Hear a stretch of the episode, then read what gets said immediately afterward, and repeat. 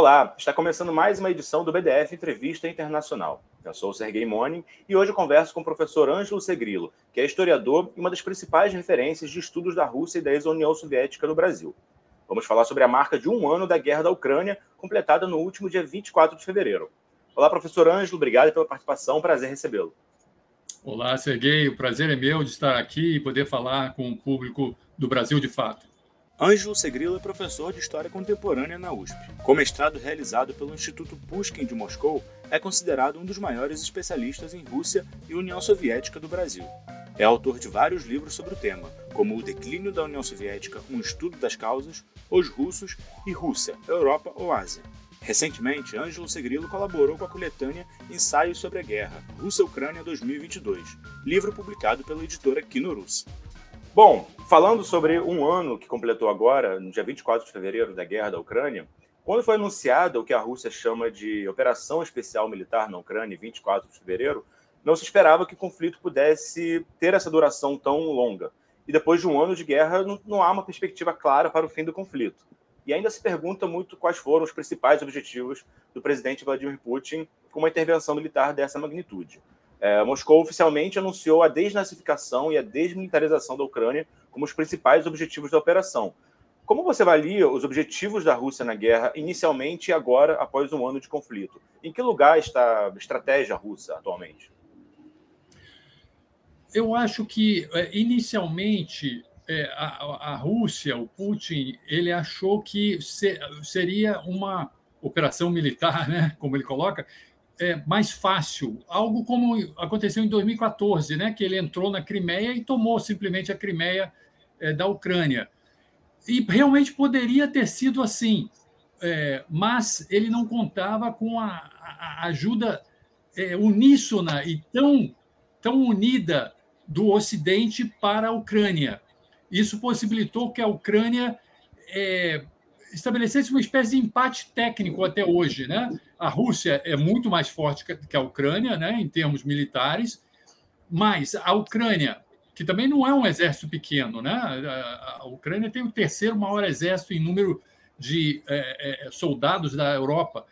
É, com ajuda ocidental, ela conseguiu mais ou menos igualar esse jogo. E nós estamos nesse empate técnico atual em que a Rússia não consegue tomar totalmente a Ucrânia, como foi seu objetivo inicial, né, era a tomada da capital, e nem a Ucrânia consegue retomar aqueles é, territórios que foram tomados pela Rússia.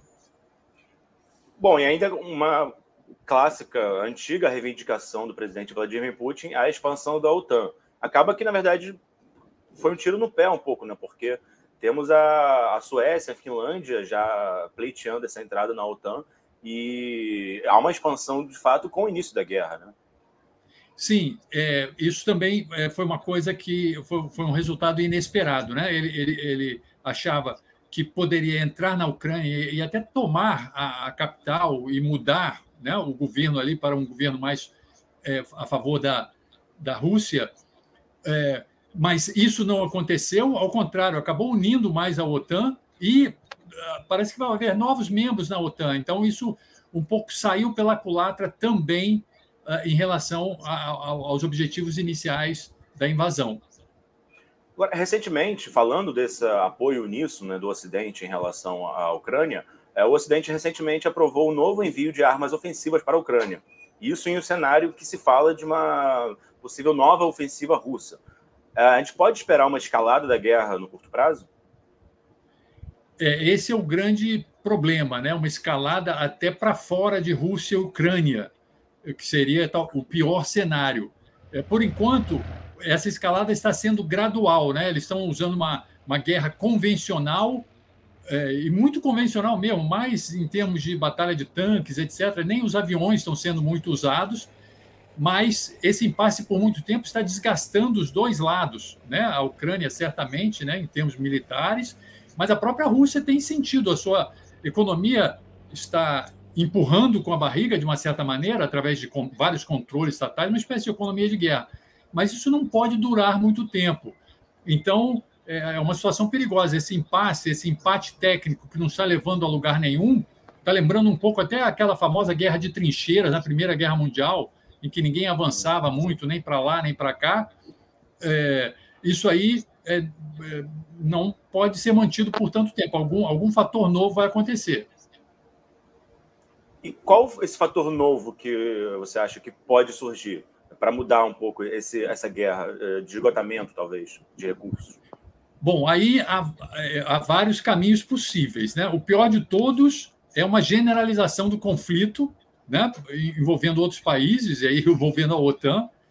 Pior ainda se envolver armas nucleares. Essa é uma possibilidade né? de, de, de, de resolver esse conflito escalando. Agora, guerras elas começam, às vezes, surpreendentemente, mas também, às vezes, terminam surpreendentemente. Se a gente pegar uma fotografia estática do momento, nós esperaremos uma guerra que vai durar muito tempo, porque, como a gente falou, nem a Rússia consegue ganhar eh, totalmente e nem a Ucrânia consegue retomar totalmente. Então, seria de se esperar, se a gente simplesmente ver uma, uma fotografia estática do momento, uma guerra por longo prazo. Mas, como nós mencionamos aqui, eh, os países estão tendo desgaste e esse desgaste não pode ser levado por muito tempo. Né? Então, pode haver algum algum movimento aí de que, pelo desgaste de um dos lados, eu, eu não acredito que vai chegar a algum acordo de paz duradouro, porque os, os, os interesses são muito opostos. Eu acredito que talvez o cenário mais provável seja uma coisa tipo o final da Guerra da Coreia, né? que foi uma trégua, não, não há um acordo de paz com a Guerra da Coreia. Houve uma trégua que dura até hoje, né? simplesmente cessaram o, o, os movimentos bélicos e essa trégua dura até hoje. Me parece que nós vamos caminhar para isso em algum momento devido à exaustão é, dos dois lados. Agora, voltando um pouco sobre os objetivos da Rússia, mas também sobre esse impasse, esse empate técnico que você mencionou, há um impasse muito claro que a Rússia uh, anexou quatro regiões ucranianas do leste da Ucrânia, que são as regiões de Donetsk, Lugansk, Zaporozhia e Kherson. É, e, ao mesmo tempo, a Ucrânia reivindica que são territórios ocupados pela Rússia. É, isso já tem uma questão uh, constitucional da Rússia, que esses territórios já fazem parte da Federação Russa. Nesse sentido, é mais um elemento de, de impossibilidade de um acordo, como você mencionou. Né? E isso, porque a, a, a, Ucrânia atacando esses territórios seria como se atacasse a própria Rússia, né? E na doutrina militar russa, se houver um ataque à Rússia é, como é ameaça existencial à Rússia, eles podem usar até armas nucleares. Mas eu acredito, eu, eu não acredito. É, primeiro que a, a, a Rússia não domina essas quatro regiões totalmente, ela domina partes dessas regiões. Então, já, já, já há uma batalha nessas regiões, não vai ser uma coisa nova ter uma batalha nessas regiões, porque já há uma batalha nessas regiões e a Rússia não está usando armas nucleares. O, o principal cerne do que a Rússia eu acho que realmente não vai entregar é a Crimeia, por dois fatores.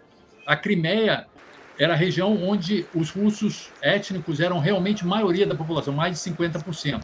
Nessas outras regiões, os russos étnicos eram muito numerosos, mas não chegavam nem a 50% da população. Mas na Crimeia, porque a Crimeia até 1954 era parte da Rússia, né? Então, esse é o movimento, né, de que há muitos russos étnicos lá. Mas, principalmente, na Crimeia, está a sede da frota russa de águas quentes. Né? Então, é, é um lugar estratégico demais para a Rússia deixar aí. Então, ali é que eu acho que realmente seria um problema se a Ucrânia conseguisse retomar a Crimeia de uma certa maneira, porque aí estaria a frota russa toda lá, e aí uma grande confusão. Agora, os outros é, territórios, eu acho que vai caminhar para ser mais um desses conflitos congelados que há naquele espaço pós-soviético antigo, como, por exemplo, a Transnistria é, na Moldávia, né, a Ossétia do Sul e a Abkhazia na Geórgia. São conflitos congelados que não são resolvidos, ninguém aceita o status quo, mas que não há, uma, não há batalhas no momento. E essas regiões elas se inserem muito no que o presidente russo, Vladimir Putin, ele fala muito é, de um mundo russo, né? É, eu queria que você falasse um pouco assim, como é que é a configuração dessas regiões em relação às populações. Porque a Ucrânia, a gente vê que a, essa guerra ela tem uma, um efeito da crise da Ucrânia de 2014, que o país se dividiu, né? um país dividido, ora pendendo para a União Europeia, ora muitas populações se reivindicam como russos. Nessas regiões, é, em, qual é o alcance desse, dessa proximidade com a Rússia? Há um, um uma noção clara sobre isso, ou é mais uma retórica russa para uh, seus objetivos militares? Olha, para entender isso, nós temos é, que é, entender que aqueles são estados multinacionais. É, ali, aqui no, nos estados-nação do Ocidente, os estados nacionais, tipo a, o Brasil, França, Estados Unidos, Inglaterra, a nacionalidade de uma pessoa é determinada pelo chamado ius soli, direito do solo. Nasceu no Brasil, primeira geração é brasileira. Naqueles estados multinacionais, a nacionalidade de uma pessoa é determinada por um princípio diferente, o ius sanguinis, direito do sangue. A nacionalidade de uma pessoa é a nacionalidade do pai ou da mãe. E não tem nada a ver com o local que ela nasce. Ou seja, isso eterniza as diferenças que aqui nós chamamos de diferenças étnicas, né? Ah, diferentes etnias na Ucrânia. Mas lá eles chamam de diferenças nacionais, são, na... são é um estado com diferentes nações dentro deles. E isso é que complexifica muito. É, como eu falei, é, é, você tem lá cidadãos ucranianos de nacionalidade ucraniana, aqui a gente diria etnia, né? falam ucraniano, etc. Mas lá você tem cidadãos ucranianos de nacionalidade russa. Aqui a gente diria de etnia russa. Né? Mas isso não explica a complexidade lá. Eles são como diferentes nações convivendo dentro de um mesmo Estado.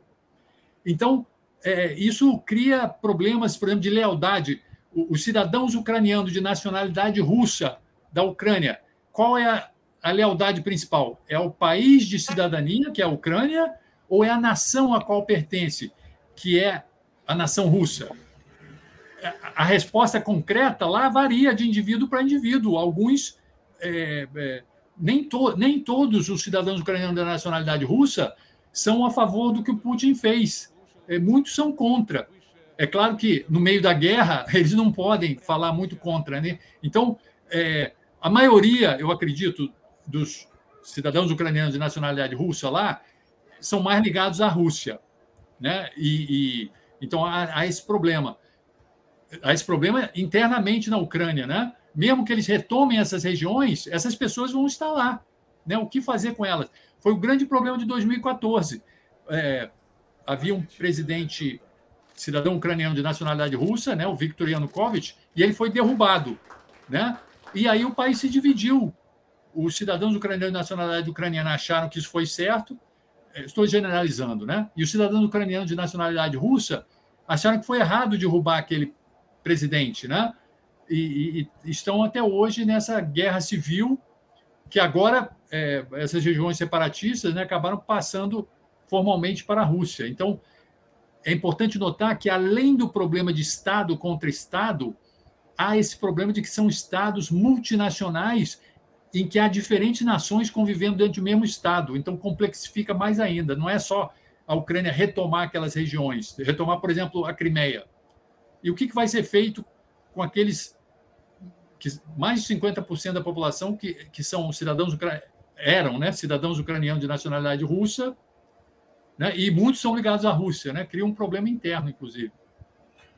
Agora, falando um pouquinho sobre a situação política interna da Rússia, se a gente pega a retórica da Ucrânia eh, e de muitos líderes ocidentais, lembrando até que foi aprovado um decreto na Ucrânia de apenas negociar, qualquer tipo de negociação com a Rússia só seria possível com um novo presidente. E há essa retórica muitos líderes ocidentais de que Putin deveria sair do cargo. Né? Há uma, uma demanda por isso é, na comunidade internacional, em parte da comunidade internacional. Mas, ao mesmo tempo, o presidente Putin vem demonstrando uma resiliência, uma força política muito forte ainda, né? mesmo do ponto de vista econômico. Então, muitos prognósticos mais catastróficos na Rússia ainda não se concretizaram. É, como você avalia essa resiliência do, do, presidente Putin no poder? Qual é a sua força política? O que, que sustenta ele no Kremlin? É, o Putin a, a, popularidade inicial do Putin no início dos anos 2000 foi pela recuperação econômica da Rússia. Né? A Rússia, nos anos 90, sob Yeltsin, teve uma depressão econômica, não foi nem recessão, foi uma depressão econômica.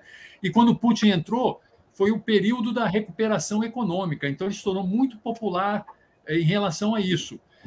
É, agora, no momento atual, a economia não vai tão bem, né? já antes não ia tão bem.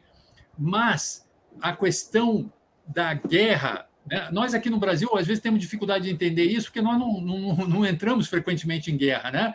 mas existe um fenômeno que os especialistas chamam rally around the flag, em inglês, né? É, é, é, se enrolar na bandeira. E quando há uma guerra, por exemplo, nos Estados Unidos, republicanos e democratas brigam entre si, né? Mas quando há uma guerra externa com os soldados é, americanos indo lá, eles se unem. Né? Na Rússia está acontecendo uma coisa semelhante também. O, o, Putin, a maioria dos russos é, apoia o Putin nessa guerra, né? Porque é, na, na, na, o que os russos veem na televisão, etc., etc., não é assim ucranianos sendo bombardeados. São russos étnicos da Ucrânia sendo bombardeados pelo governo central ucraniano, né? Então a, a narrativa é que eles estão indo lá para ajudar os russos étnicos da Ucrânia. E muitos é, cidadãos, principalmente as pessoas de idade mais velha, apoiam isso, porque eh, eu digo de, de, idade mais velha, porque muitos desses eh, não usam tanto a internet, né, veem mais o que passa na televisão e apoiam o Putin. Né? É, agora, a resistência também ao Putin, é, é, que está diminuindo também, porque a repressão fez muitos fugirem do país. Né? Houve uma onda inicial de pessoas que simplesmente não quiseram mais é, porque junto com a guerra veio uma forte repressão política, né? Você não pode nem falar que tem guerra lá, que está arriscado a ir para prisão por causa disso. Então, isso levou a uma onda inicial de pessoas que fugiram da Rússia por causa da questão política, e houve uma segunda onda agora, quando houve a convocação é, militar né, para guerrear. E aí muitos jovens fugiram é, da Rússia. Então, muitos. É, o, a, a oposição diminuiu também, em parte, por causa disso. Parte da oposição simplesmente saiu da Rússia.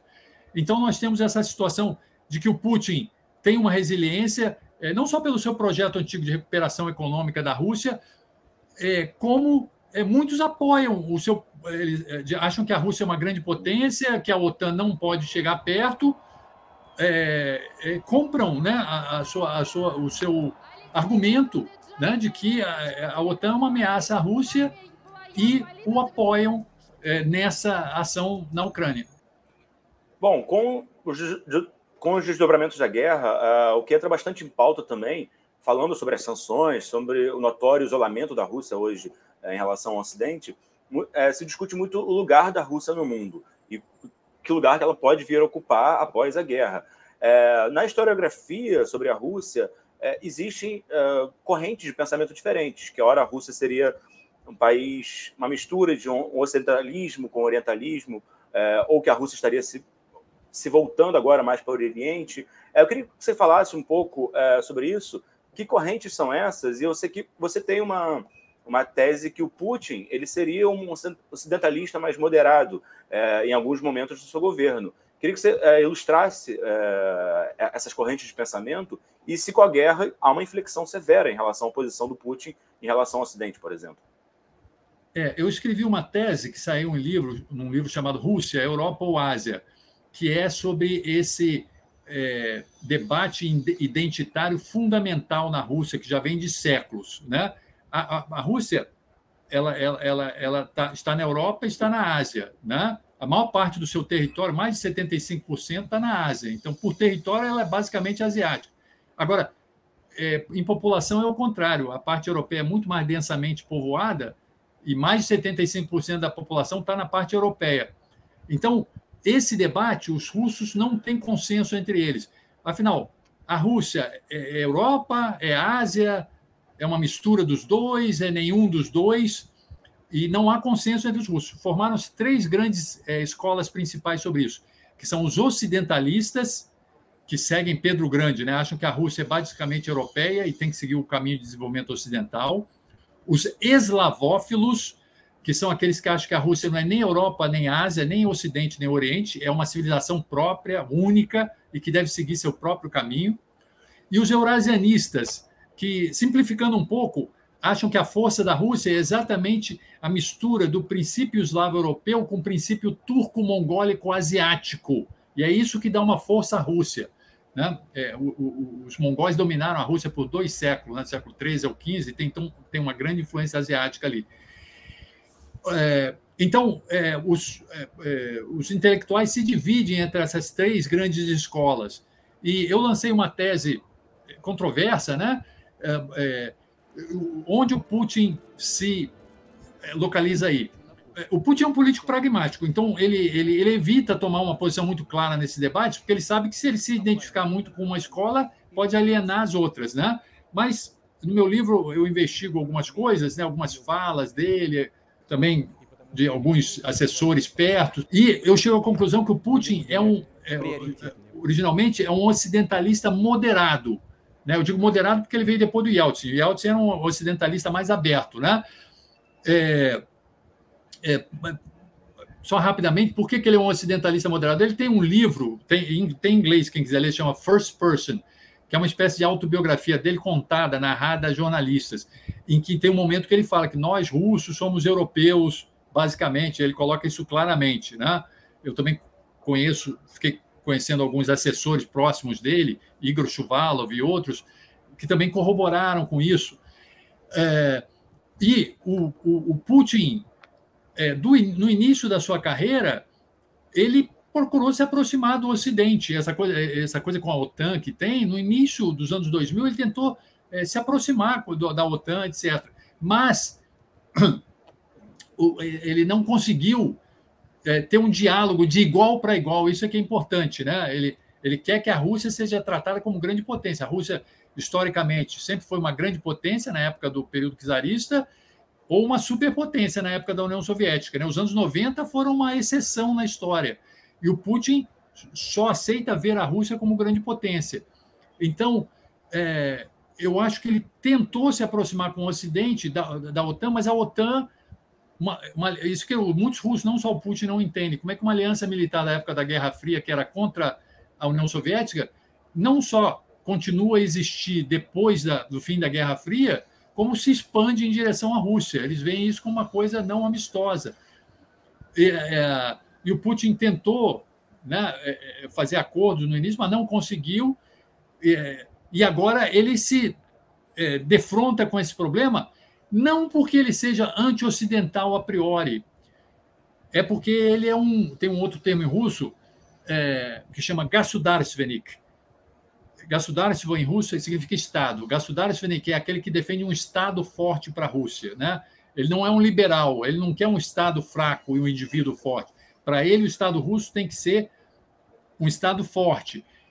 E ele defende esse Estado, como ele também é um Derjavnik, né? ele vê a Rússia como grande potência, ele defende esse Estado contra ameaças, sejam elas vindas do Ocidente ou do Oriente. Né? Bom, esses dilemas parecem semelhantes com ao da Ucrânia. Né? Se a gente falar um pouco da Ucrânia, a gente consegue identificar talvez um, um caminho sem volta para um ocidentalismo ou a Ucrânia tende a ficar dividida, é uma crise que pode perpetuar? Pois é, a Ucrânia é, é, é, é mais confuso ainda, porque a Rússia ela se manteve há séculos como um Estado próprio, né, com um Estado próprio. Já a Ucrânia, assim, estrito senso, ela só teve um Estado próprio em 1991, com o final da União Soviética, porque os ucranianos ao longo da história, eh, estiveram divididos, estiveram sempre retalhados ali entre vários impérios, uma parte no Império Russo, uma parte no Império Otomano, uma parte no Império Austríaco. Então, é, a Rússia tem uma experiência é, com um Estado próprio, independente, estável, é, muito recente. E, além do mais, como nós falamos, também é um Estado multinacional. Uma parte, ou seja, aqueles que nós chamamos de russo étnico, né, que, lá, que lá são chamados de nacionalidade russa mas são cidadãos ucranianos. São mais ligados à Rússia. Agora, os cidadãos ucranianos de nacionalidade ucraniana, que até pouco tempo atrás, nos anos 90, também eram bastante ligados à Rússia. Não havia assim um, um europeísmo tão forte é, nesses cidadãos. É, eles é, queriam tanto com o Ocidente quanto com a Rússia e tinham muita gente é, tinha casamentos interétnicos, muita gente era casado com russos étnicos. Então, nos anos 90, né, com Yeltsin, etc., havia uma relação boa. É, ninguém pensava em sair da Rússia. É, é uma coisa meio tipo Brasil e Argentina não se falarem, não comerciarem. É uma coisa antinatural, né? Então, naquela época também, você achava que sempre ia ter uma relação próxima com a, com a Rússia. Só que com essa questão dessa invasão russa à Ucrânia, agora houve uma radicalização total os cidadãos ucranianos de nacionalidade ucraniana, que antes tinham até uma certa ligação com a Rússia, 99% deles, vamos dizer, você pode ter alguma sobra estatística, tem ódio da Rússia atualmente, ódio, né? E, e, só, e só vem como a única força capaz de salvá-los da Rússia é se aliando com o Ocidente, né? Então, isso talvez tenha sido uma, uma outra coisa que saiu pela culatra do Putin, né? Que ele, ao anexar aquelas regiões onde os russos étnicos eram muito numerosos, ele separou as pessoas que eram pró-Rússia da Ucrânia e deixou na Ucrânia, no resto da Ucrânia, só as pessoas que se voltaram contra a Rússia. Então, isso também era uma, era uma das razões por quais, pelas quais ele não havia incorporado aquelas regiões separatistas antes.